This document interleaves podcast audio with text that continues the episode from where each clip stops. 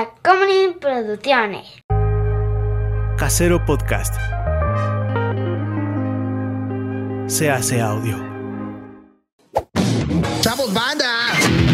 Sácate las babuchas, gente del internet. Yo soy Juan José Cobarreros y conmigo siempre está. Chava. Y esto es Cine y Alcohol.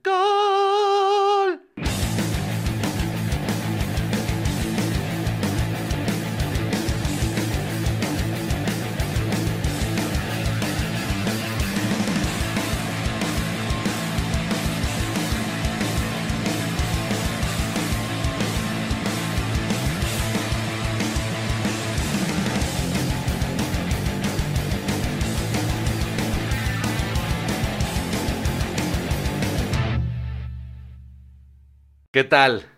¿Te gustó? Siempre. Tengo un rango de voz que no... Privilegiado, diría yo. Yo también, yo lo Eh. creo. Solo que, eh, la verdad, la verdad, la industria musical es muy cruel. Y ¿sabes qué? Privilegiados nosotros por escucharla. Ah, claro. ¿Sabes qué? Me choca, me choca esta cosa en la que... eh, semana número... 205. Semana número 105.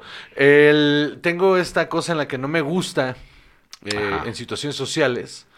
Eh, bueno, en situaciones, ¿no? No me gusta decir a la gente.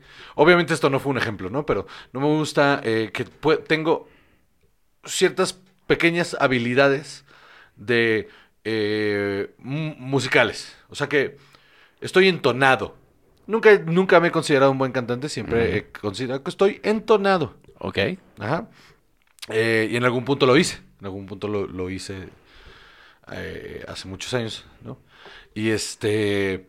Y luego cuando en la conversación sale, y a Def sí le gusta decir, ah, Juan canta, canta bonito, y, y no me gusta que diga eso, porque lo siguiente, es lo mismo que es comediante. A ver, canta. Ah, o sea, A ver, canta canta algo. una. No voy a cantar. Pero ¿Te sabes Wonderwall? No quiero, sí. No quiero cantar. Pero, ¿por qué no? Entonces siempre digo, no, ya que esté pedo, ya que esté pedo, ahí cantamos. No, pero ya la presión, o sea, porque sí me gusta hacerlo, pero no me gusta que alguien lo esté esperando. Un día alguien va a sacar la guitarra y te va a obligar. Y se lo este- así como en, como en este, ¿cómo se llama? La de National Lampoon, la de Animal House. Se lo, voy a quitar y lo voy a estrellar ahí. No saquen las guitarras en las fiestas. Cántanos. Ándale. Un elefante. se- hay videos, hay un video en internet. Ok, ¿qu- ¿quieren escucharme cantar? Sí, queremos. Ah, hay un, hay un, un video de Mendicuti, donde Ajá. no lo hago nada bien, por cierto. Este, que se llama eh, Cancionero no sé qué cosa. Y ahí canto Hair Day de Laila. Y él toca la guitarra. Lo hago terrible, pero ahí está. Ok. Entonces sí. No, aquí no va a pasar. Otra de Tom Jones, no sé. What's New Pussycat. It's not on you. you- Así. ¿No? Absolutamente. Ahí baila, como el final de, de Mars Attack. No esperaría menos. Me mama ese final. Es, gran- es grandioso. Es grandioso. Me acuerdo que de niño dije, ¿qué está pasando? Sí, exacto. Y cada vez lo aprecias más. Cada vez lo- sí, no, cada vez que la vuelves a ver, esa película, cada vez que la vuelves a ver con la edad, dices, es que esto es... Es esto como leer El Principito. Es gen- así, le encuentras capas, la neta, sí. Capas diferentes dependiendo de quién eres tú cuando lo lees. Qué- y qué maravilla. La neta es maravillosa. Sí, es Sí, una de las mejores películas de Tim Burton, sin duda. Pero bueno, entonces, tenemos un montón de temas el día de hoy y muy poco tiempo para contarlos. Entonces, Chava, ¿cuál es el primer tema del día de hoy? Eh, no, las redes sociales. en Instagram, arroba Juan Joseco y arroba.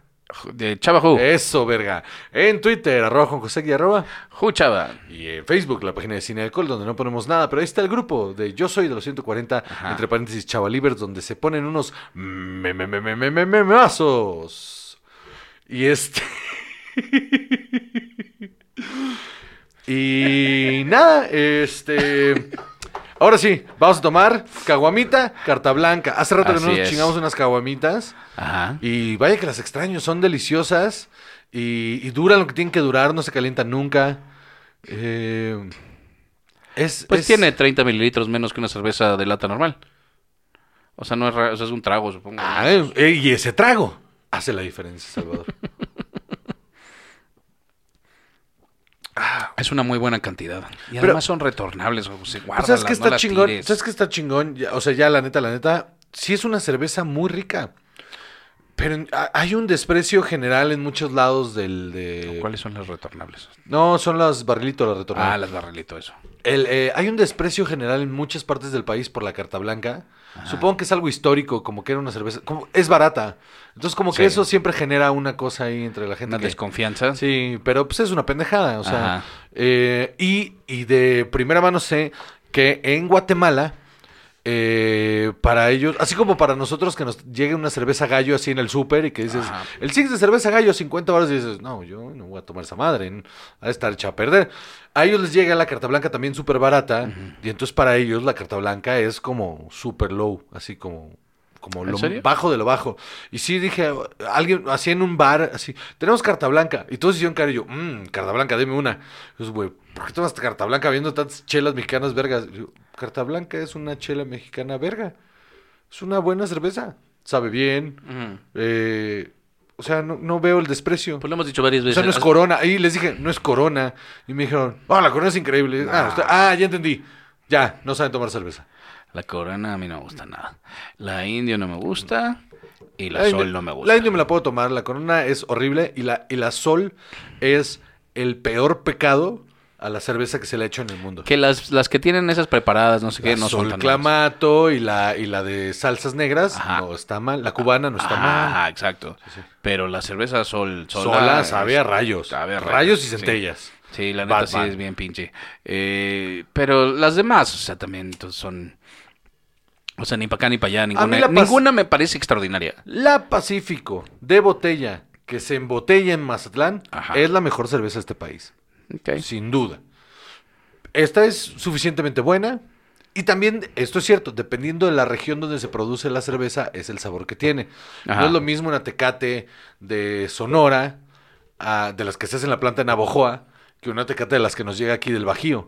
No saben, pero, o sea, el mundo de diferencia. Una tecate light de la planta de Navojoa es verguísima, es deliciosa. Y, pero una que, que llega aquí, te digo, de la planta de, de, de Silao, no sé de dónde, están horribles, están espantosas. Entonces sí, sí, sí hay muchas atenuantes. Ajá, pero te digo, ninguna a mí me parece extraordinaria, no sé que te digas. Mi cerveza favorita en el mundo, para empezar, es la Miller High Life. Esa es muy buena. Es deliciosa. A mí, o sea, honestamente, para empezar, no te diría que alguna es así como, esta es mi favorita, me gusta mucho más. Usualmente, vaya, si puedo es elegir eh, la Victoria, Ajá. la Pacífico, eh, de vez en cuando, no sé por qué se me antoja una Tecate, no sé por qué, Sí, te pasa. muy de vez en cuando. Y... Pero, pero en general, esas, o sea, o la, la mo- modelo especial me ¿Sabes gusta. cuál probé y está bien rica? En, en, en, en Playa del Carmen probé la carta clara.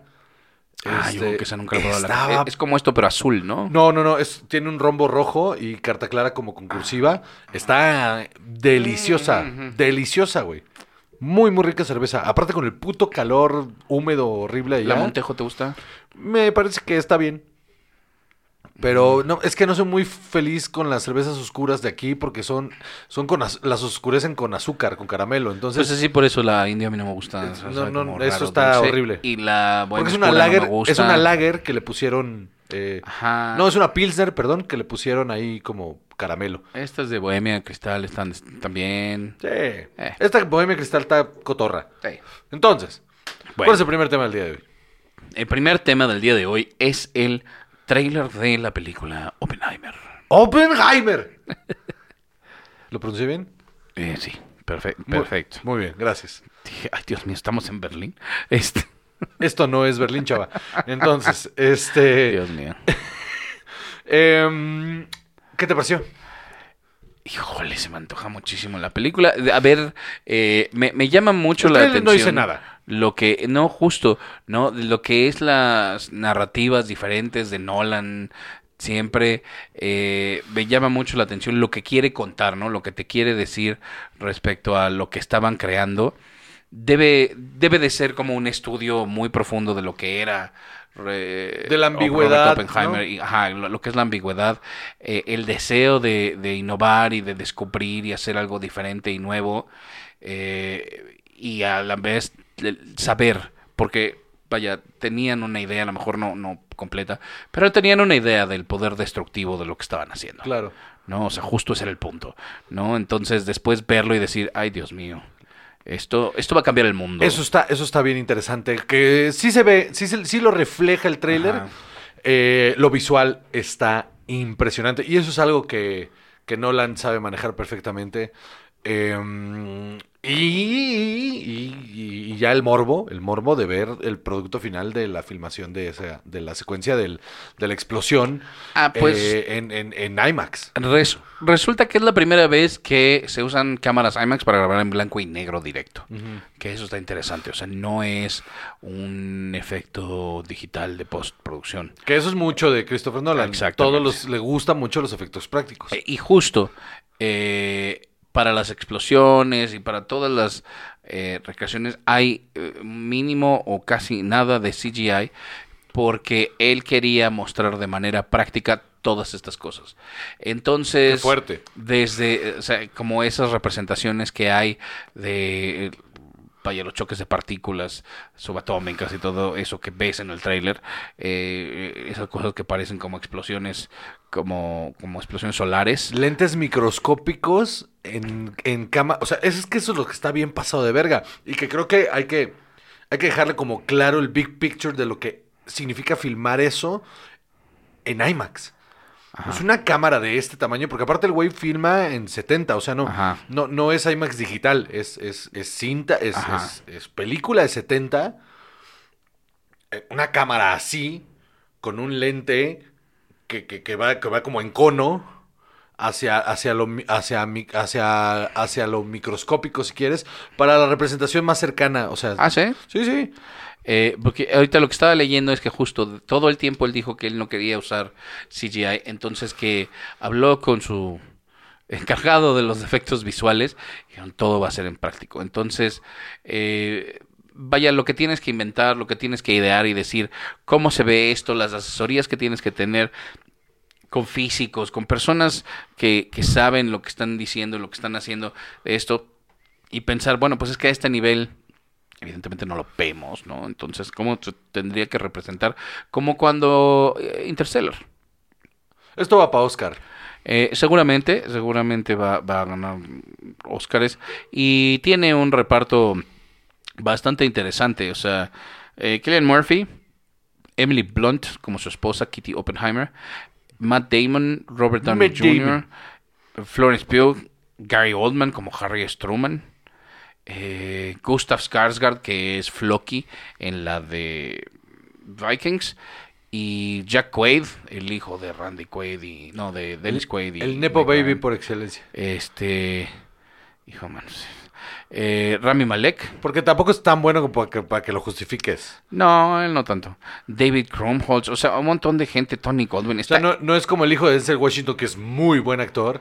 también que sale Casey Affleck aparentemente Casey Affleck volvió En forma, de... eh, sí, forma de actor. en fo- Ajá, exacto.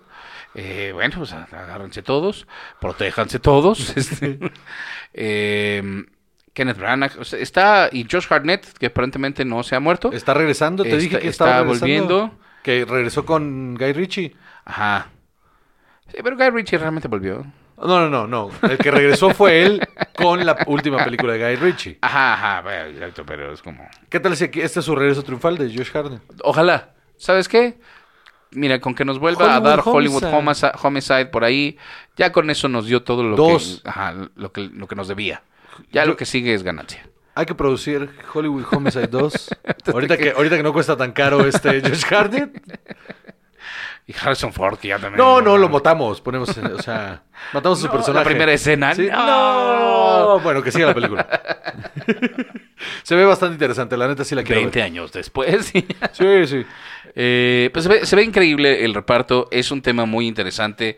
Te digo, a mí me llama mucho la atención eh, este, esta tecnología, ¿no? Que ten- tenemos como humanidad, creo que jugando con ella como 120 años, eh, y todavía hay un montón de cosas que, Que no conocemos. sí. que no, ajá, que, que no están tan bajo control, que todavía, ah, pues le tenemos mucho miedo también porque ha, ha habido accidentes eh, bastante terribles, ¿no? El de Chernobyl fue muy importante, pero también Three Mile Island en Estados Unidos más o menos, mu- vaya, en mucho menor escala, pero también les dio un susto importante a, las- a la gente que vive por ahí. El cobalto 60 acá. Ajá, o sea, ajá, que se nos escapan las que de repente, ay, ya se perdió por ahí una cosa. Lo de las vigas radioactivas que, que aquí que hay, hay edificios en... O sea, todavía hay edificios en México con vigas radioactivas. Qué padre. ¿No? Ahí para que tengas Gente tu con contador cáncer de ahí. Geiger así en Sí. tu casa y de, ay no, Gente con cárcel de, ay, pero yo me cuido un montón. es que justo, ¿no? Porque además es una cosa que, vaya, a menos que sea una dosis de radiación súper severa, no te vas a dar cuenta te cómo cuenta. te va a estar haciendo daño hasta que te mueres, mano. Me mama ese chiste de Family Guy donde Lois Lane le da, le da cáncer. Y que estuvo expuesta a un montón de radiación.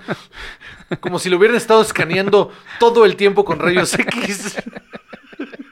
Y Clark en un lado así. ah. Chistazo. O sea, ¿has oído tú eh, eh, la historia esta del Demon Core? Eh, No. Unos científicos también, después de, de todo esto, Ajá. estaban haciendo una investigación ahí con... Resulta que este era un core de, de uranio, plutonio, no me acuerdo, que estaba como partido a la mitad. Y justo el punto es que cuando lo juntaban las mitades, era cuando generaba estas reacciones y Ok. entonces, eh, se les advirtió en repetidas ocasiones que esa no era una configuración muy segura y tenía unas patitas y todo, pero querían ver como el, el científico a cargo, no me acuerdo ahorita el nombre, quería ver como qué tanto podía acercar y las cosas y todo. Entonces, le puso su eh, confiable desarmador. Ajá, ajá. Esto es, esto es un eh, físico nuclear. Que dijo, ah, mira, le ponemos un papelito como si fuera la mesa del, clu- del, claro. del antro. Es como de, ¿verdad? "Ay, es que Ajá, baila". Ajá, es que baila y llega el mesero y te pone un papelito. El pendejo puso su eh, desarmador. Y entonces ahí estaban trabajando y, y estaban hablando. Y de repente, el, alguien le pegó el desarmador. Él le pegó el desarmador y se salió. Y entonces estaban todos, en el- va- varias personas en el laboratorio. Se cerró y dicen que hubo un destello de una luz azul impresionante que nadie había visto. Así de, ellos, yo nunca había experimentado algo así. Y calor así de pronto y rápido que lo volvieron a meter. Ajá, que lo volvieron a separar. Eh, y el científico que estaba parado, este señor que estaba parado eso, dijo, bueno, pues ya está. Así, él, él dijo así de, "Pa- pues ya está. Ya fuimos. That was it. No, y los otros que estaban todavía bastante más lejos, atrás de ciertas protecciones, o estaban en sus escritorios o cosas así, no les tocó eh, la radiación así eh, completa y la mayoría o sea, se recuperaron, sí tuvo que tener un tratamiento y todo, la mayoría se recuperaron, tuvieron una vida, pues seguramente se murieron de cáncer, pero varios años después, este, se hace de, ay, sorpresa, ¿no? De- yo me hubiera dedicado a después de eso, o sea, de ya, ya, ya me va a dar, este... Y él se murió unos días después. Pues claro. O sea, porque, o sea, te digo, pero, pero imagínate eso, ese conocimiento de saber lo que tienes enfrente, el poder destructivo de esto, y de ¡plac! ¡Ah, la cagué! Híjole. Bueno, chao. Así, pues ya, ya estuvo. O Ya sea, fue. ya de esto no regresas. Toda la configuración, to- toda, no configuración, toda la, eh, pues es que sí, es una palabra, pero no es configuración, es toda la, la dinámica de, mi- de todas mis células se alteró. Ajá. Ajá, ajá. La radiación eh, lo que hace es que como que le vuela pedacitos y cambia pedacitos a tu La ADN. estructura del ADN, sí. Y entonces pues ya todas tus células empiezan a reproducir mal y pues básicamente te Te- derrites. Sí, te derrites. Eh, Está de la verga. Sí, la neta, la neta, la muerte por radiación es bien colera. Total, esta película justo trata con, pues, imagínate un científico que está tratando de desarrollar esta nuclear. manera de, de- de destruir, ¿no? Sí, Porque sí. específicamente estaban buscando Sí, hacer una bomba. sí, sí, esto ya era como de, ok, ya sabemos cómo funciona esto. Bueno, más bien, acabamos de descubrir hace nada que podemos crear energía a nivel subatómico que es long lasting y súper rentable y todo. ¿Cómo lo podemos hacer una bomba?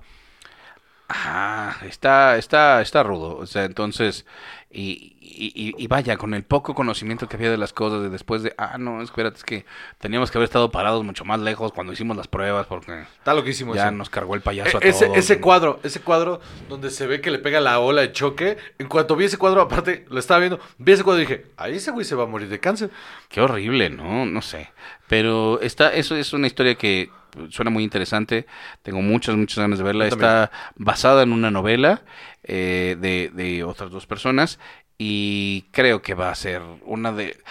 Un poquito Oscar Bate, pero Oscar Bate estilo Nolan no nos molesta, ¿no? ¿no? es una, como siempre, épicas visuales Ajá. con una narrativa diferente. Que eso es lo que uno espera Este en tipo Nolan. de biopic sí, creo que ni siquiera es tanto como el biopic, ¿no? Es como de un momento en... Sí, un ¿no? momento en la historia, ¿no? Como, como lo fue este eh, Dunkirk. Ajá, Que no es un exacto. biopic, es un momento Sí, en sí, la claro, historia, es un ¿no? momento en la historia. Tienes toda la razón. Y creo que le va a ir increíble. Yo también lo creo. Yo creo que va a ser un putazo de película. Entonces, ¿Qué sigue? muy bien. Pues vamos a hablar un poquito de eh, The Menu. Ya la vi, Ya la viste. ya la vi. ¿Qué te pareció, chava? Eh, ¿La yo- viste con, con la óptica que te dije? Porque te dije, esto es una sátira, esto es un...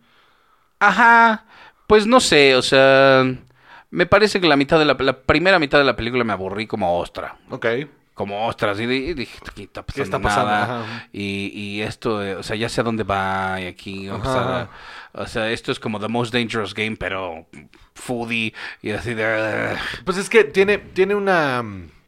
eh, tiene un look y un feeling hasta ese momento de película de terror de bajo presupuesto setentera, pero visualmente es una película bastante posmoderna.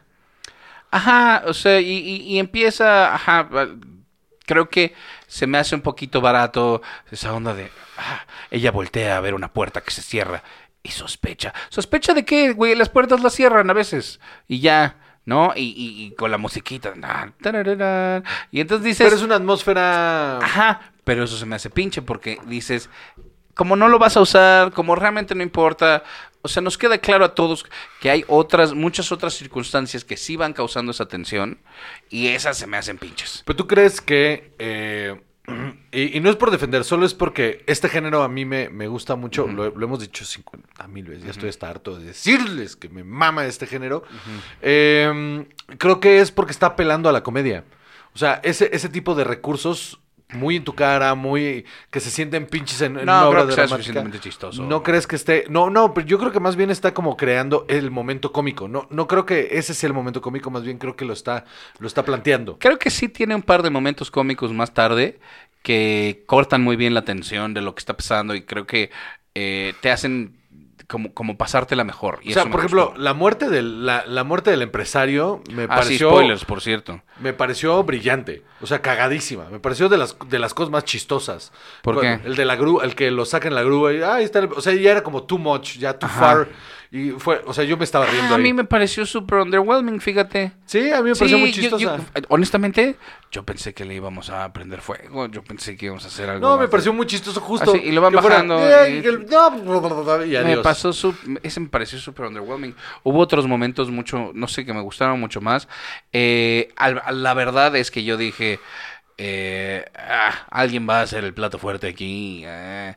Eh, me gustó que el sous chef, el primero, el que se suicida, Está cabrón. eso me gustó porque dije, fíjate que eso en particular no lo vi venir. Está cabrón. Yo sí lo vi venir, pero Yo- porque yo en esas dinámicas, eh, en esas dinámicas, en este, en este estilo de cine, este es el punto donde simbra todo. Y entonces sí, sí lo entendí O sea, así. vi, vi venir que iba a haber, o sea, o sea, estaba cantadísimo que iba a haber muertos, pero yo honestamente todo el tiempo pensé que nos íbamos a comer a su mamá. Ah, mira. A mí me hubiera, me hubiera gustado también, bueno, o sea, no sé si me hubiera gustado, no, no me parece que haya una mala resolución aquí. Eh, te digo, yo creo que de la mitad en adelante empecé a sentir así de, ah, ya aquí ya está pasando algo. Pero toda esta primera parte, entiendo que es para sentarte eh, eh, a los personajes, eh, el tono, eh, creo que se tarda un poco en, en eso. Hay, hay conversaciones, sobre todo lo de lo de John Leguizamo. Ese me pareció así de, ya, ya entendí. Era la misma conversación una y otra vez, una y otra vez. No estaba pasando nada. Por otro lado, la pareja de los que este de- del señor que le ponía el cuerno y que le cortan el- mucho, En sí. esa en esa no hay suficiente, entonces te queda claro lo que está pasando, pero entonces si no me diste más es que no hay nada más. Sí, se, se no queda, es se queda corta. Ese sí se queda muy Los corto. otros tres pelmazos, esos están bien. Pero, por ejemplo, el, el giro de los Nicholas Hoult está, Eh. está, está, está interesante porque no quieres creer que ese es el giro. Ajá, que lo lleven a que, a que, ajá. Eh, justo a mí me pareció eso como un buen discurso. Está raro, no sé qué tanto me pega o todo que me hubiera gustado, no sé, no sé si yo me hubiera gustado que se amarrara un poco más o se sentara un poco más, porque él sigue estado tan entrado en esto, así de, yo o sea, si te dicen después, es que él sabía, sí, pero no sé. Sus sea, reacciones, ajá. sí. Ajá, sus reacciones. Parece como si él estuviera drogado, así como Sí, de, sí, ah, yo, yo estoy pasándomela súper, chavos. No importa, ¿no? Así ya le acuerdo, ay, Dios mío. cuando, cuando Pero- vi, cuando vi venir ese giro, dije, lo- eh, él está dentro de la, de la Ajá, cosa. él sabe. Pero no es suficiente la respuesta de eso. Es como, bueno, le falta un poquito más a esto. Pero yo, yo, lo que sí le entrego es el- la resolución del conflicto. Yo creo que lo mejor de todo es justo lo que le hace a Nicholas Holt. Lo de, lo de llevarlo. Que lo pone a cocinar. que lo pone a cocinar. Está cabrón. Esa escena sí está muy dura. A mí, ¿sabes qué escena? Bueno, otra vez, la resolución del conflicto general, de- del conflicto entero de la película, me parece ciertamente poético. Eh, más, otra vez, no, no completamente bien establecido. Lo de la hamburguesa. Me pareció, Ah, a mí también me pareció muy bonito. Me parece muy interesante que ella lo lea y que, y que llegue y, di- y hazme una hamburguesa. Y entonces que le haga la hamburguesa y, y que le perdone la vida porque, porque lo vio. Porque toda esta gente no lo está viendo y ella entendió el punto de todo lo que estaba pasando y por eso la deja ir. Me pareció que era una resolución del conflicto finísima. Estoy de acuerdo. Estoy de acuerdo. Siento que Anya Taylor-Joy lo hace muy bien. Cabrón. Eh, me- también siento que me sobró una última toma del final de ella de... Ah, ya, sí, ajá, sí. ¿Eso qué? ¿Eso qué? Eso- Sí. Ajá, es- me, me gusta que se sienta a comer su, su hamburguesa y todo explota, pero luego hace como una mirada de... Sí, sí, eso estuvo Para que sepas que ahí hay algo. que ¿Qué? ¿Qué? ¿Qué más? Sí, no, eso, eso ¿Qué más puede haber? Solo que si hubiera comido la hamburguesa con el plano abierto, explota y nos vamos a créditos y con eso. Yo, ¿eh? ajá, Sí. siempre una toma de más, maldita sea. Sí, hay que hay tener más. tanto cuidado con eso. Este, por eso este episodio se va a acabar a los 20 minutos. ¿eh? Se va a acabar. Eso se va a acabar. Roll credits. Muy bien. Entonces, Imagínate que si no nos hubiéramos quedado un minuto así, que la gente, ah, no mames, sí se acabó. Y luego vean que no, y tan. Muy bien. y entonces, eh, creo que ella lo hace excelente. Sí. Creo que Nicolas Holt también lo hace excelente. Cabrón. Ray Fiennes, pues es garantía. La neta está bien cabrón. Eh, A mí, ¿sabes qué me sorprendió un chingo? El, eh, en la mesa de los tres em, eh, El del empresarios. alternatino. El- ajá, él. Te voy a decir por qué. Ese güey salía en, en, Broad, en Broad City, que es una serie increíble de Comedy Central. Este, él era el amigo hiper gay de estas morras, pero ese rango, a esa capacidad, está cabrona. O sea, sí- Ah, Esto es mucho rango. Aquí es una persona X. O sea, es que ve, ve, ve, mayor- ve, ve Broad City. O sea, porque tiene la misma cara. Que no sabe- dudo que lo haga súper bien allá. A lo que voy es Pero que- esto, este papel no es complicado. Pero por eso, ve la. Ve las dos, o sea, vaya, ve Ajá. a ver Broad City. Y ese fue mi primer encuentro con él. Entonces, en algún punto de mi, de mi cabeza, ese era él. O sea, para mí no estaba actuando. Para mí solo era un güey que era así. Y entonces ya lo vi acá y dije, ah, no, sí es actor.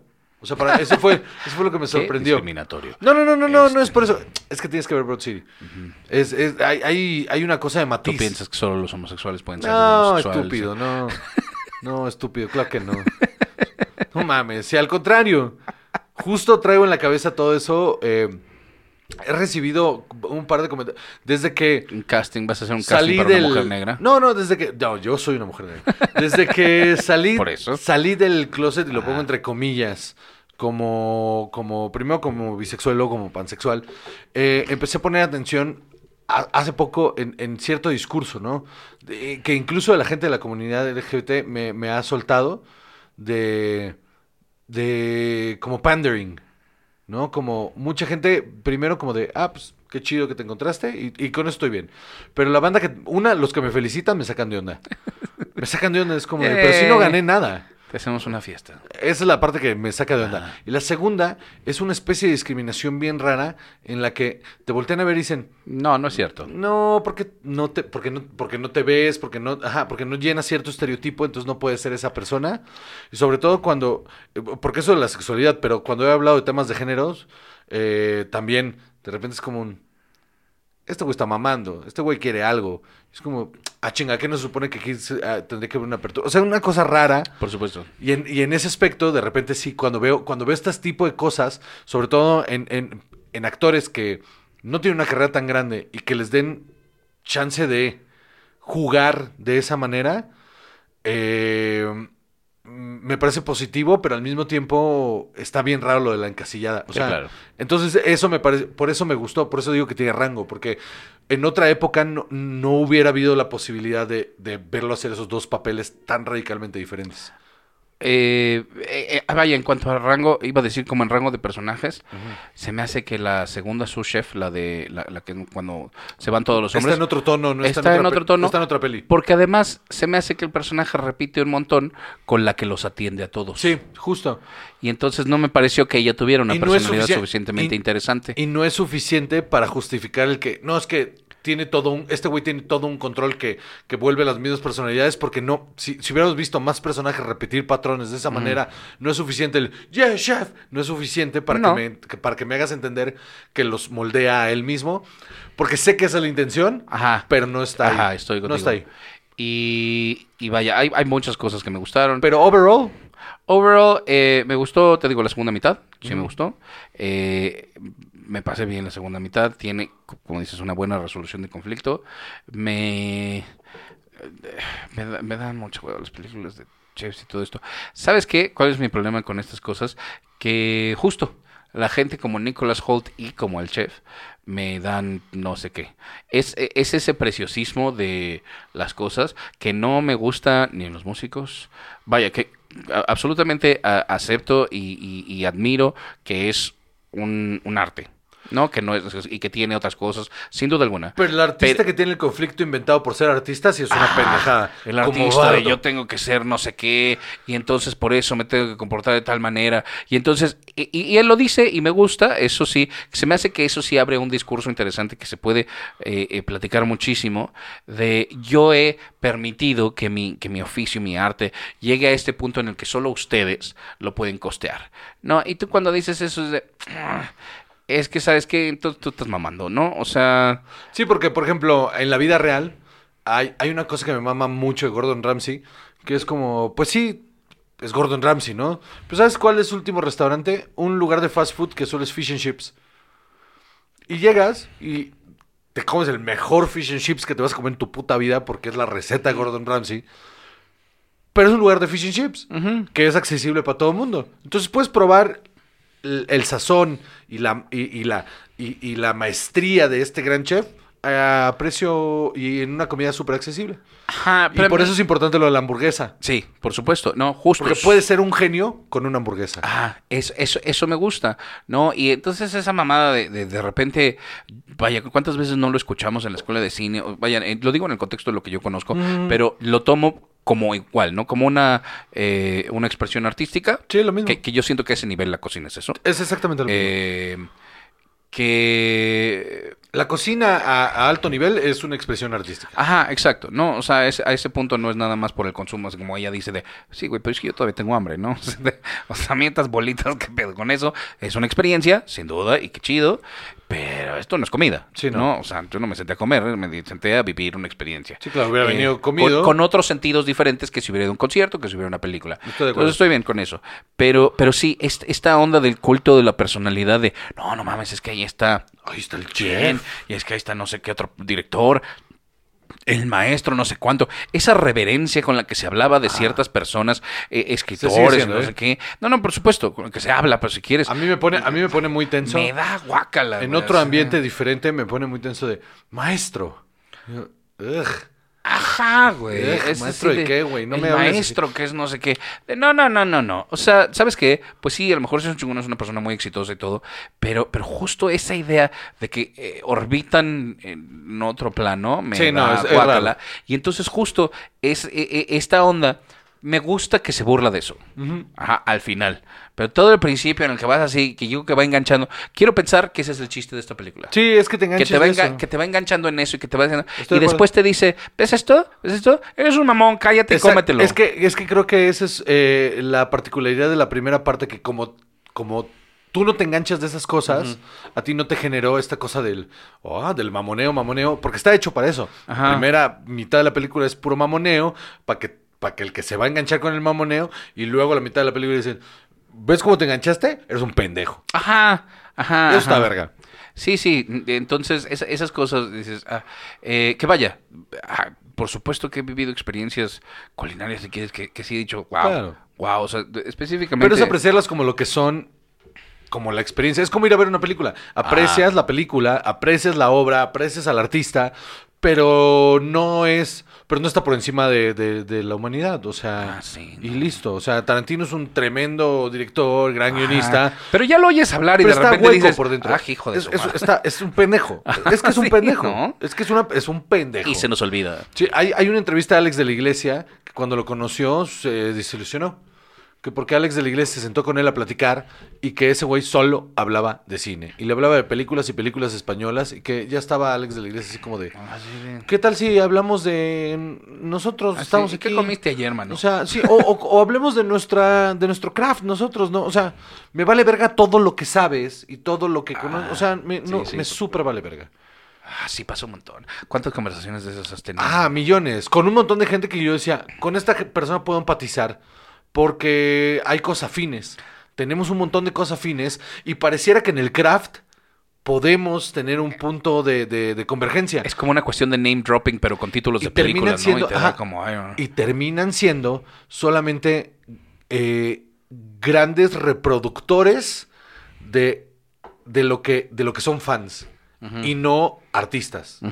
Que está bien raro eso. Ajá. Porque pareciera que son artistas, pero solo han aprendido a decir y hacer lo que pareciera que es arte.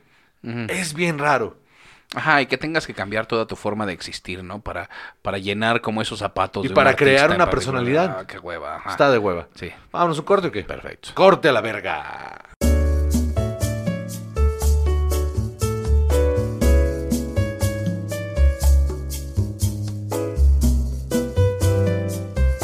Yo he tenido odios muy gratuitos. Y lo- sí, claro, por supuesto. Ese es todo el punto. Eh, y, y esa mamada también de para querer a alguien, primero te tienes que quedarte. Cállate, ¿qué es esa mamada? Del odio al amor hay un solo paso. Así de, no es cierto. No mames, hay como un chingo. Ajá. Hay, hay un montón más de, de- de sentimientos en medio, pero un chingo. Pasando por el abismo de la indiferencia en el Sí, camino. hay más. Que la indiferencia es masculera. Eso sí, sí, ese sí me gusta. Es peor la indiferencia que el odio. Estoy completamente de acuerdo. Es mucho peor. Mucho peor. Porque el odio, el odio es un. Es, es, o sea, sí creo que es lo opuesto diametralmente al amor. O sea, Yo, yo creo que es más insultante, no sé si es peor, pero sí, absolutamente es muchísimo más insultante así, cuando, ah, por ejemplo, que, que- que tú dijeras, es que, oye, tal persona te odia. ¿Quién? Tal. no lo ubico. Ah, no, pues igual dices, ah, ¿y tú? Ah, no me había acordado que esta persona existía, pues, ¿qué a todo dar? Me, Me va y güey, sigue tu día. Uf, es que imagínate nada más escuchar eso y hacer el coraje así, de, ah, le vale bien roja además. Y tú, Uf. Eso sí es avivar una flama. Sí, la neta sí, eso. Uf, si te Eso contara de las esas- veces que he hecho De- eso. esas sí prenden. Sí, claro. ok, ¿listo? Sí, señor. Ya se volvió. Yo pensé que habíamos vuelto.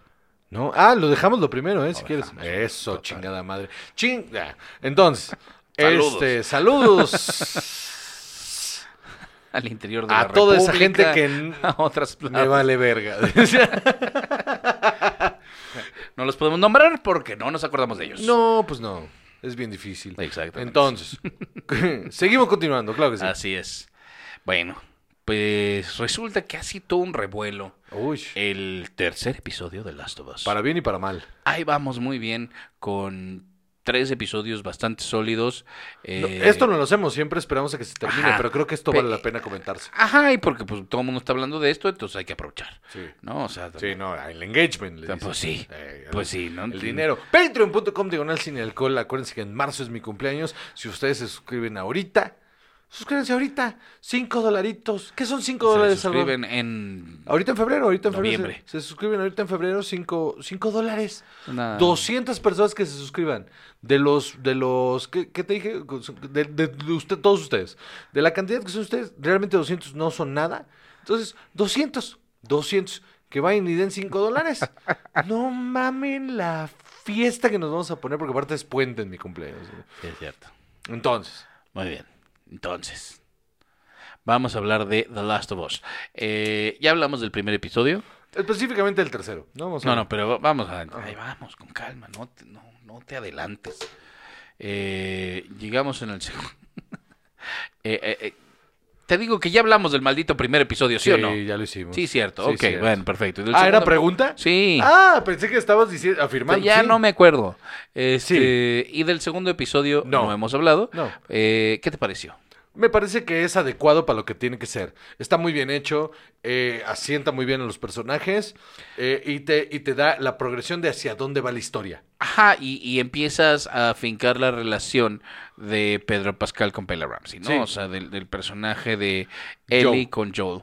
Eh, e- eso me parece muy importante, ¿no? Es- es- Estándar, como debe de ser. ¿No? Es como, bueno, ya nos presentaron la situación, ahora vamos a desarrollar un poquito y, y personajes. bien manejada, ¿no? Como película de zombies, o sea, está bien. Ya Sí. saben, "Ay, no, zombies, sí son, sí son. Que tengan hongos no los hacen no zombies. Te voy a decir cuál, cuál sería, cuál sería el por qué no.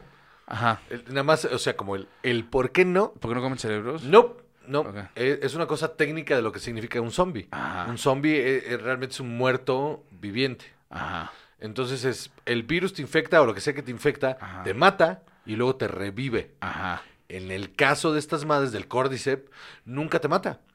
No te mata. Te, es- eres el host, te mantiene vivo. Ya no eres, ya no tienes tus facultades, pero te mantiene vivo. Y luego te mata para esparcir sus esporas. Ok, bueno, estos zombies hongueados, ¿no? Este, los zombies mohosos, podemos llamarlos, es una especie... especie- Fíjense, fíjense lo que está haciendo, porque sabe que tengo la razón. Técnicamente, no estoy diciendo que. Son zombies. Pero técnicamente, o sea, sí, sí, sí, sí. Estoy de acuerdo, sí son Es- zombies. ¿Esto es una historia de zombies, sí o no? Sí. Ah, está. Pero técnicamente no son Ah, o zombies. sea, técnicamente podrían ser unicornios, ese no es el punto, esta es una película, una serie de zombies. Sí, pero técnicamente no son zombies. O sea, ese es mi único punto. Técnicamente no son Eh, zombies. Perfecto. No son muertos vivientes. Eh, ok, tienes razón. Ok, estos, estos vampiros, eh, eh, Tienes razón, chingas a tu madre. ¿son vampiros entonces? No. ¿No? ¿Qué son? O- eh, Hongos. Hongos. Ok, eh, perfecto, perfecto. Entonces, eh, esta reinterpretación exacto del mundo de Mario Bros. eh, estado mejor que la de los 90 y- de la del 93. ¿eh? híjole, sí, sin duda alguna. Yo creo que se está construyendo bien. Ahora, Sí. llegamos a este tercer episodio. Sí. Vamos a ver, primero, ¿qué propósito crees tú que tiene este tercer episodio? Uy, leí en algún lado, qué buena pregunta. Leí en lugares donde gente que estaba alabando el episodio, eh, creo que no lo entendió, porque también estaba diciendo así como de, la historia no avanzó ni madres, no se, no, no pasó ni madres, pero es un momento muy bonito. Ajá. Y dije, "Mm, no, al contrario, la historia avanzó un chingo. Le- no solo avanzó un chingo eh, el, el- el arco principal de la historia, aunque pareciera que no, pero avanza un chingo el arco principal y si- sirve para una, establecer aún de una manera mucho más rica el universo en el que están funcionando. Claro. Y aparte, para darte pistas y explicarte cosas que ya nos habían mostrado de cómo funciona este nuevo, de este nuevo régimen, ¿no? Y cómo gente fuera del sistema está tratando de solucionarse. Exacto. Y la cosa más bonita y más fina es lo de la música, que ya te habían explicado en el primer Ya te, lo habían, ya te lo habían planteado desde antes y entonces, bueno, te lo conectan con eso. Creo que es un excelente side story que está muy bien metido al arco principal. Sí. Porque sí, o sea, el episodio es un side story eh, que por supuesto, su, idealmente, tienen que avanzar, tienen que ayudar, Es- tienen que apoyar. Es, Es, la, mejor manera de hacer exposition que he visto en muchísimo tiempo. Y de darles eh, las herramientas que necesitan después Joel y Ellie. y humanizar a esta a, a- a los personajes del universo. Ajá.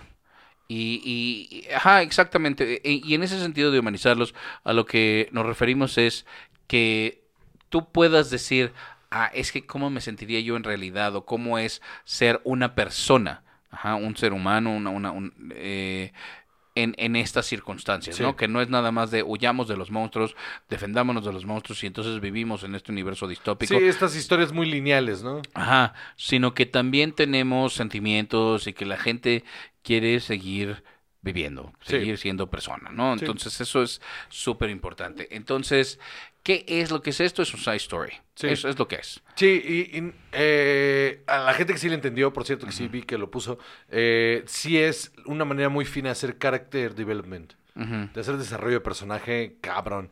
Y no de ellos dos, sino de, del contexto de los demás. Ajá, no, y además, eh, evidentemente, spoilers para todos, ¿no? Entonces, tómenlo en cuenta. Este. evidentemente, la carta que le dejan a Joel al final es muy eh, clara en. Entiende cuál es tu responsabilidad. Explica entiende quién cuál es Joel bien, Sí. cabrón. Ajá. O quién, o quién debe tratar de ser. Porque si apa- aparte si lo piensas bien, realmente nos han contado cosas de Joel, pero no nos han dicho quién es. Y este episodio nos dice un chingo de quién es Joel. Por sus interacciones con Porque no ellos. nos han dicho nada, o sea, no nos han dicho mucho de lo que sucede entre que muere su hija y este punto, ¿no? Entonces, justo, es esto, y, y- y es, va a ser el clásico héroe renuente, ¿no? De, no, yo no quiero, este, No ayudarte y no quiero esta responsabilidad y no quiero hacer esto, pero está bien y se va a ir encariñando. También Pedro Pascal ya tiene muy bien montada esta eh, Sí, este es el- personaje, ¿no? Así de, ah, no, yo es lo mismo que Mandalorian, Sí, igualito. igualito. Así de, no, yo no quiero esta responsabilidad. Hablan hasta igual los dos. Ajá.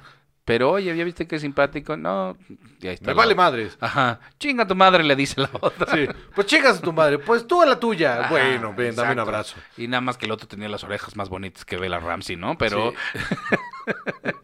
Es- exacto. La Eh, única diferencia. Es, yo, es la única que yo realmente veo entre eh, Grogu y, y Ellie.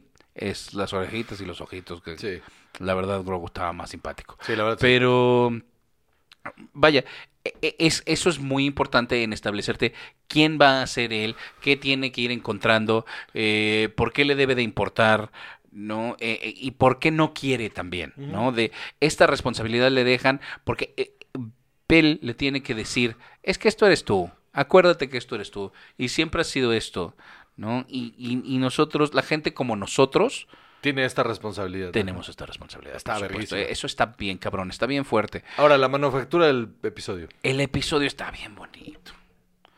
Está No lo ves venir, bien ¿no? bonito. Nada, absolutamente nada. Empieza como cualquier otra cosa y de, ay, qué ¿Y esto a difícil. dónde va? ¿Y esto qué dónde va? Se tarda, eh, yo creo que lo justo en Sí. empezar, ¿no? Porque sí, primero dices, ¿qué, qué es todo Es más, esto? incluso el personaje de es Bill y el otro es este Eh, Frank. Ajá. Frank, al principio te das confianza.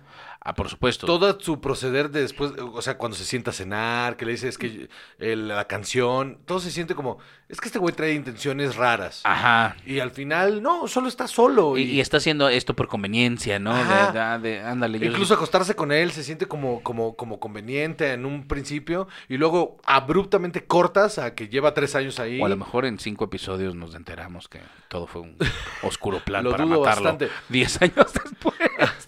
Tener toda una relación de 10 años y luego suicidarse junto Exacto. Ajá, no me tomé el vino. Corriendo. a él. Este, La venganza es mía. sí, al cáncer my ass le hace. Este, pero eh, sí, toda esa progresión, ¿no? De esa relación. O sea, porque aparte, te digo, desconfianza, desconfianza. Justo cuando lo estaba viendo con, con mi padrino, lo estábamos viendo ahí, y me dijo ella, a mí este güey no me da confianza.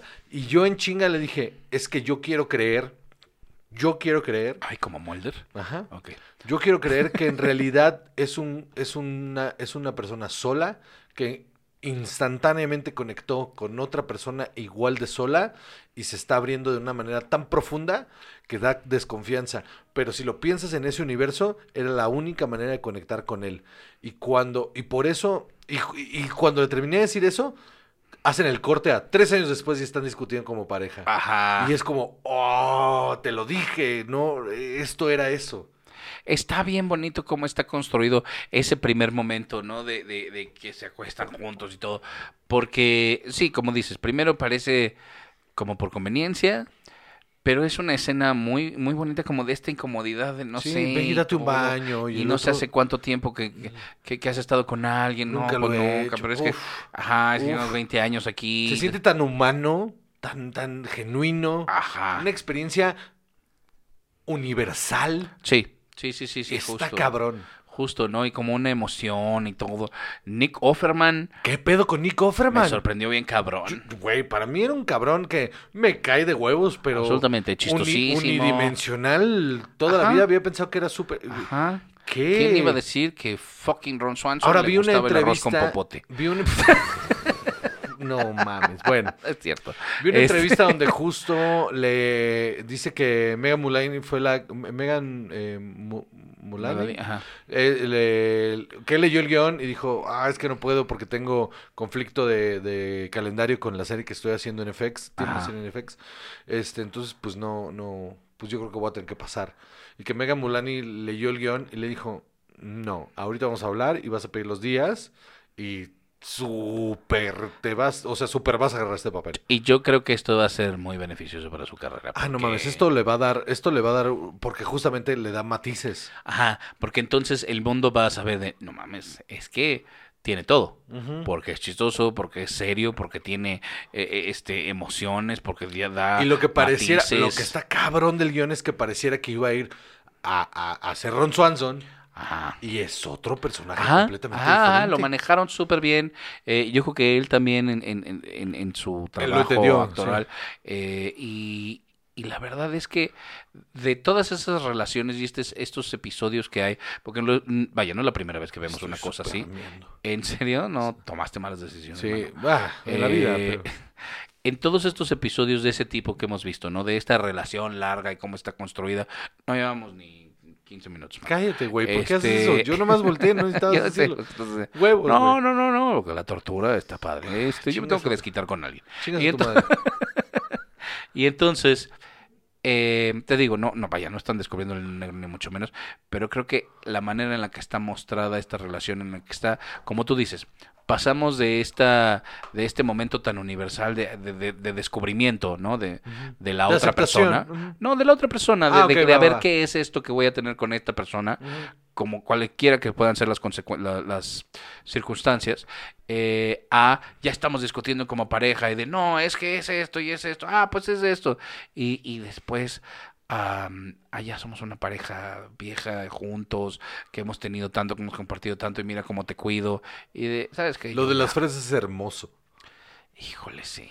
Y luego lo de la, lo, ya los últimos que lo tienes sentado ahí en el porche, y esto ya de pareja, ya de Ajá. mayor, de te tomas esta Yo creo que es una de las relaciones más bonitas que hemos visto en estos Eh, episodios, en, en estas series, eh, en mucho tiempo. Cabrón, cabrón, cabrón. Sí, es una relación muy buena. Y me pareció brillante ese, ese momento, porque aparte, lo, ese sí lo ves, el de la botella de vino, que y él le dice, ya tenía, ¿no? Le dice, para matar un caballo, o sea, porque no lo iba a dejar ir. Estoy viejo, ya viví, tú eres mi única razón. Y yo estaba hecho Yo también un sentí, se me hizo, se me apachurró mar, el corazón. un mar. Justo, yo ya estoy viejo, Porque lo está viendo estoy está- satisfecho.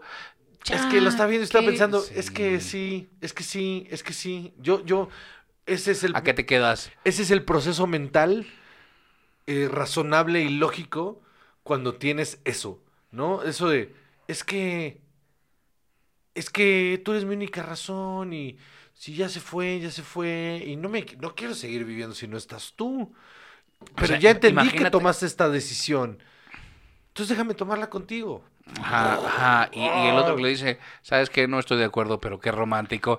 Ah, No mames, bellísimo. hermoso, hermoso. Bellísimo. La verdad es que sí, sí me pareció eh, verdaderamente una historia de amor muy linda. De, las, de, de una de las mejores historias de amor que he visto en la televisión, sin duda. Ajá, ajá, y súper bien construida. Un episodio. Y sabes qué, Eh, me parece que esta es, eh, eh, vaya, desde mi perspectiva, de las mejores maneras de normalizar eh, que las relaciones son diversidad. con Ah, quien... Ajá, la, la diversidad, es la mejor manera de expresarlo. Pero la, de- la relación la tienes con quien tú quieres y que se acabó. Pero también sabes que está bien cabrón, o sea, fuera, fuera de eso, eh, en el contexto de, de la de no la realización, de la escritura del guion. Ajá. Me parece que es uno de los ejercicios más cabrones que si vuelvo a dar clases de, de televisión, eh, este es un ejemplo brutal que quiero poner de, si algún día ustedes quieren escribir un largo, primero trátenme de contar esta historia, esta misma historia que quieren poner en hora y media, dos horas, Ujú. cuéntemela en 45 minutos. La misma historia de amor en 45 minutos. Ajá. Y que tenga la fuerza y el empuje que tendría en dos horas. Es que justo es eso, to- to- toda esa situación de eh, nos vinieron a atacar y ese momento. ¿Te preocupas por ellos? Sí. Dices, Dios mío, se va a morir uno y de los 20 dos. minutos antes no sabía, no, no sabía ni quiénes Nada, eran. ajá, ni te importaba. Eh, ajá, exacto. Y, entonces hacen muy bien en conectártelos de por qué Joel conoce este lugar, por qué viene. No, no, no, es que ya se conocían, ya tenían sus tratos, ya se habían creado todo esto. Y tienes esta cuestión de, son dos personalidades tan diferentes. De tú que eras ¿Y un prepper, no, un, sur- un survivalist, ¿no? Mientras Eh, el otro... Hay que poner estas claves en la música y no sé qué. ¿Sabes qué está bien cabrón? Que reivindica a Tess. Ajá. Y- y- a, a mí me pareció eso un giro de guion tan sutil, pero tan cabrón, que Tess es súper dura en el primer episodio, súper dura. Y en el segundo te muestra un lado más blando, pero sigue siendo una persona con intereses y dura. Ajá. Y en este tercero te muestra una Tess que no se ha roto. ¿No? Cuando te la ponen, te muestran que no está rota. Ajá. So, algo pasó que la rompió y me gustaría muchísimo saber qué fue. O sea, sé que te lo dicen en el primero, pero me gustaría verlo. Y esta idea de justo de la normalidad y, y- y- y la vida del día a día en el contexto de del apocalipsis, ¿no? De, del apocalipsis hongo. Y Este- está bien cabrón que el mundo se está acabando y no tenemos tiempo de ser homofóbicos, ¿no? O sea, Ah, sí, por supuesto. es ridículo la gente que Pero hace- justo, me parece, me parece súper, súper bien metido porque no se siente así de, ah, ya viste, mira, también tenemos diversidad en este programa. Sí, no. Que de repente hay muchos que dices, es que fíjate que esto sobraba. Por ejemplo, Reboot, parece que ese era un poco el chiste y es así de, ajá, diversidad, mira, mira toda la diversidad que tenemos. Te voy a inventar más diversidad, a ver si entiendes qué diversos somos y por eso les va a Ya gustar la los cancelaron, por cierto. Por supuesto que sí, porque pues, no funcionó, porque que a nadie le gusta ver eso. No, no, no, nadie quiere ver eso. Este, eh, eh, esto yo creo que está excelentemente bien manejado. El creador de la serie dijo justamente que la intención completa era envolverte con personajes que se, vi- se vieran completamente heteronormados para que generara esto de, de- para la gente que no lo vio venir y que no tiene un problema, se sumergiera por completo. Pero la gente que sí tenía un problema se revisitara a sí misma. Y eso me pareció impresionante. Porque sí se logra. Pues sí. Está cabrón. Si no lo han visto, por amor de Dios, pues ya se lo contamos. Pero este, pero no mames. Véanlo. Eh, quiero saber qué pasa en el que sigue. Porque ya vamos a regresar otra vez a, a lo lineal. Ajá. Pero ahora estoy expectante de cómo vamos a volver a romper esta narrativa lineal. Ajá. Porque se va a volver a hacer. Y si, y si no, me parece un error. Sí, sería un desperdicio de esta capacidad de contarte otras historias, de llenarte con ¿A dónde más van a llegar que tienen que resolver estas cosas? Perfecto. Eh, Pasamos a lo que sí. Que lo último, ¿no? Lo último. Ay, Dios mío. Dios mío. Me estoy, pero súper viendo. ¿Quieres otra chela? Sí, pero después de mirar. Ahí hay botellas, mira. Cállate ya, que sigue. Entonces. No eh, me hagas reír que me voy a mirar. ¿Qué te pareció Bardo? Ok, Ya la viste. ya la vi. Ya la vi. En contra de mi voluntad, Ajá. pero ya la vi. Voy a ser muy eh, preciso. Estoy de acuerdo que técnicamente es maravillosa. Eh, la fotografía es impresionante, el diseño de producción, la incluso y te la doy, la dirección de actores está muy bien hecha. Solamente el guion es una porquería. Es la, la primera. El guion es una porquería. Y no digo que sea una porquería por todas las metáforas, sino que digo por lo que significan. Me choca mucho esta cosa eh, autoindulgente que tiene este cabrón que se ve ahí, que sí, a ver. Pero es que es bien Es muy honesto él. al respecto. Te, te lo dice y, te la vende. punto, ese y- es mi punto. Es que eso no es honestidad. ¿Por Eso qué no? no es honesto. No me parece que sea honesto. Al contrario, me parece que es, es, es pandering. Eh, esta cosa en la que eh, se auto... eh, está tramposo el, esta reflexión, que no creo que sea una reflexión, de, de ya sé que yo soy un mamón. Entonces lo voy a abrazar. Y es como, ay, chingas a tu madre. O sea, no, no estás abrazando al ser mamón. Me estás regañando a mí por no reconocerte a ti como mamón. O sea, No. Sí, porque todo el tiempo es como de, hey, hey, oigan, oigan, dejen de llamarme genio. Y es como de, brother, tú solito te estás llamando genio. Nadie más te llamó genio. No, sí, te escuché. Te escuché que lo hiciste.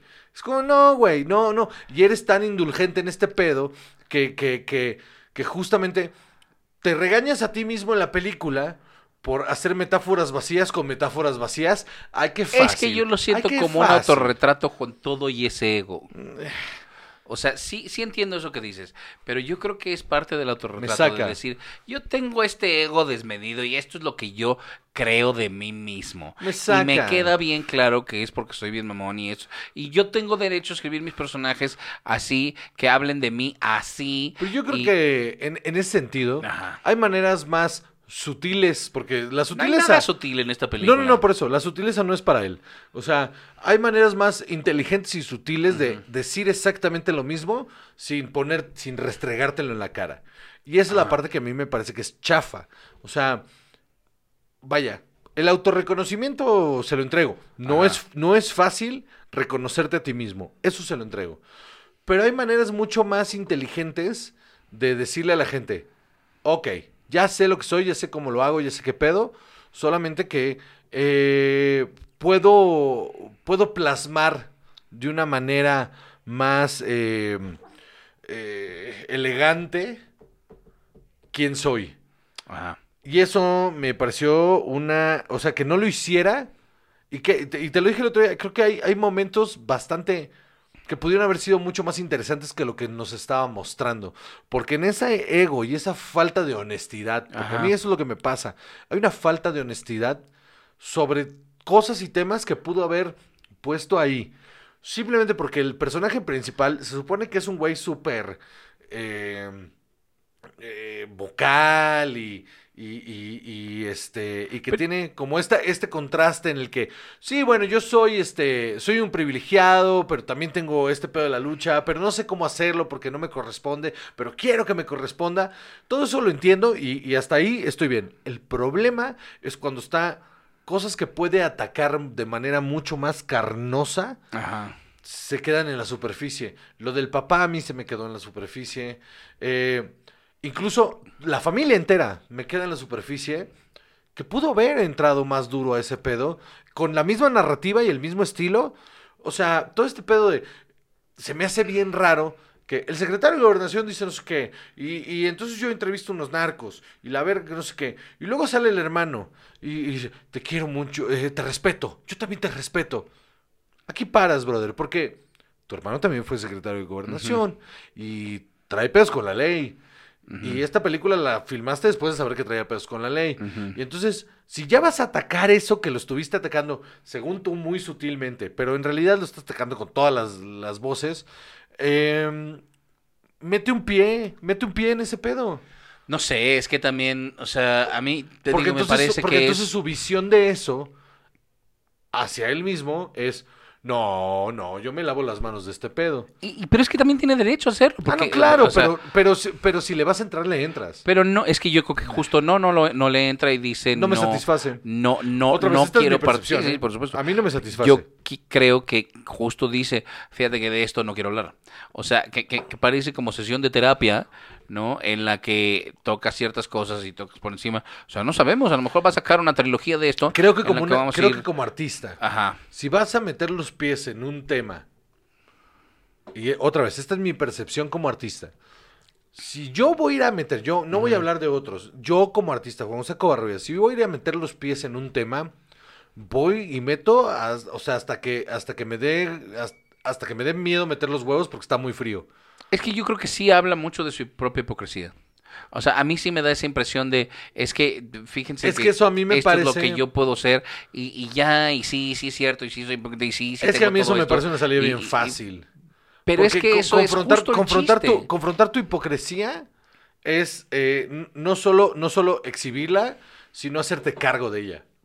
Pero yo creo que, eh, eh, parte de lo que es todo esto es de sí, sí, es que fíjate que sí soy esto, soy un hipócrita y sí, sí tengo un ego desmedido y sí soy eh, esta, esta persona que cree que es un artista incomprendido, pero mira, mi familia me trata como un pendejo en general, pero al mismo tiempo eh, también soy persona, entonces fíjate que por eso no ataco esas cosas, porque también tengo otros problemas personales que son así y que eh, yo creo que humaniza mucho al personaje de decir es que hay cosas que simplemente no se me da la gana tratar. lo entiendo, solo, eh, o sea, entiendo, entiendo el punto y solo no lo comparto y entonces como no lo comparto, no me generó eh, emociones lo que estaba sucediendo. Me generó eh, admiración hacia los recursos técnicos para solucionar esas cosas. Que está cabrón. Eso está cabrón. Eso sí me pareció que visualmente tenía todos los recursos para resolver toda la problemática de la película de, un- de una forma surrealista que se notan sus influencias y en eso estoy 100% de acuerdo que es brillante. Fuera de eso me parece una pendejada. Yo creo que lo que esta película demuestra es que es un gran director, pero no tiene nada que decir. ¿Qué tal? Es un gran realizador. Ajá, Porque no creo que sea un gran director, pero sí creo que es un gran realizador. ajá. Es un gran realizador, pero como no tiene nada que decir, es un mal director. Pero es un gran O realizador. sea, yo, yo- o sea, yo creo que Ahora, no hay mucho el que recurso- hablar aquí. De, de- o sea, él no tiene mucho que no, hablar. no, no. Esto es lo que yo siento. Y está bien, y está padre, pero sí estoy de acuerdo contigo en el que no va. De- como toca 17 temas diferentes, no profundiza en ninguno. Es Parece como, leer este fragmentos de mi diario. Así Ajá, se siente. sí. Y, el, el- lo, y lo, que, lo que más voy a aplaudir de la película es la resolución del conflicto. O sea, porque sí he leído en varios lugares donde dice, es que no hay una historia. No, sí hay una historia. Sí te está contando una historia y te está contando una historia de manera que visualmente no es lineal, pero en guion es súper lineal. Súper lineal. Hay, hay, un, hay una presentación de personajes, hay un primer conflicto, hay, un, hay una expansión de ese conflicto, llegamos al clímax y la resolución del conflicto. Ahí está planteada de manera cabrona. Esto no es la montaña sagrada. O sea, me, me caga Jodorowsky, pero esto no es la montaña sagrada donde si no hay una historia lineal, hay, hay Ajá, sí, sí, conceptos. no, no, Hay con, en, en- en las películas de Jodorowsky hay conceptos. Conceptos que se profundizan y vemos qué pasa. Ajá. Aquí hay una historia lineal. El asunto es que la historia lineal, como está cargada de visuales, Ajá. te vas con los visuales y se te olvida que estás avanzando en una historia. La resolución del conflicto en la que pues todo es un, un sueño combatoso, Ajá. pues está verga. Pues sí. Eh, está muy verga, porque entonces todos los simbolismos que estuviste viendo en, esta, en, en- en este sueño tienen sentido al final. Y eso me agradó porque me dio cierre y no me dejó con un chinga tu madre. Sí. O sea, sí, porque si no, sí, o sea, chingas a tu madre. Pero no, no me dio un chinga a tu madre, Ajá. me dio una resolución y me dio un buen momento en el que se encuentra a sí mismo y cuando se encuentra a sí mismo se puede dejar ir. Ajá. Y eso es un, es un bonito cierre, es un, se dejó ir y ya cumplió su ciclo. Y está bonito, eso está bien hecho, linealmente hablando. Muy bien. Ese es, ese es mi take. Muy bien. Pero sí creo que en los premios, por lo menos Lo ignoraron. un Lo ignoran ¿no? cabrón. Foto, diseño de vestuario, diseño, Diseño de producción, producción, cabrón. Y, y efectos visuales, nominación por lo menos, y les valió verga. Ajá, les valió verga. O sea, solo lo nominaron para una cosa que no me acuerdo cuál es, pero que no trasciende igual que lo No, demás. o sea, no. fotos, pero... Es Eugenio Caballero, ¿no? Sí. Este debe haber sido otro Oscar para Eugenio Caballero. Foto, cabrón. pero cabrón. Y, y nada más por la secuencia del Zócalo, o sea, todo lo del centro. Lo- ajá. todo del cuando, la- centro. cuando la gente se empieza a caer. Ah, y- eso es. eh, Bueno, sí, lo del centro y lo de. eh, el Chapultepec. Sí, todo eso en diseño de producción y efectos visuales es de Oscar. Lo de la peregrinación, Pero como lo de no- los migrantes. Pero como no funcionan esas mamadas en los Oscars porque no es la agenda, entonces les vale verga. Eh, Pero bueno, ¿algo más? Eh, sí, fíjate que habría otro tema que yo quería abrir. ¿Por qué? No, no es cierto, ya vamos. ¿Por qué? Episodio número. 205. Yo soy Juan José Cabarrero y conmigo siempre está. Chao. Y esto es Cinecol. Chao.